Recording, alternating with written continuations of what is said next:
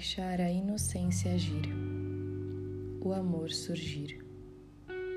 Conectar o teu lado harmônico com o lado harmônico do outro. Perceber as várias facetas apresentadas pelo ego e optar se fundir com o ser.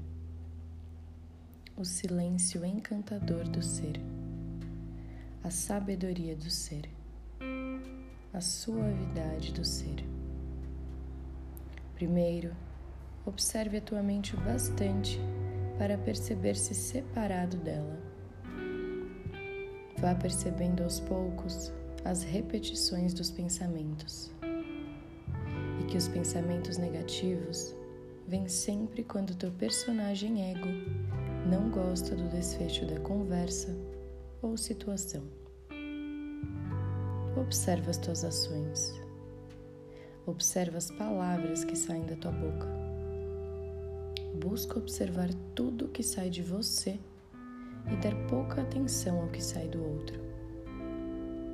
O teu silêncio interno, não só o das palavras, mas também o silêncio da mente, modifica completamente as situações da tua vida. As tuas irritações, tristezas, decepções, tudo é amenizado quando você passa a observar o que existe dentro de você e o que sai de dentro de você.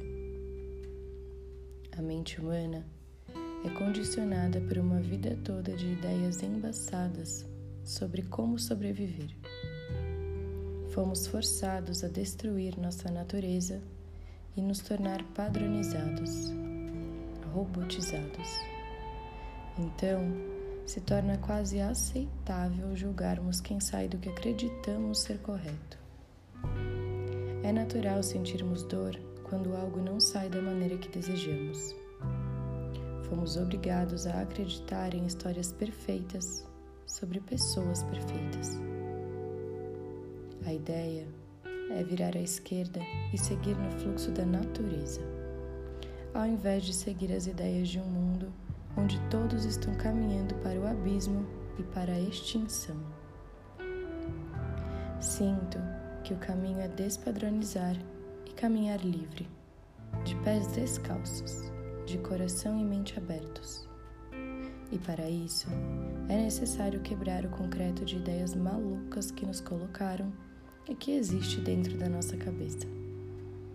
Silenciar para poder se observar então se libertar.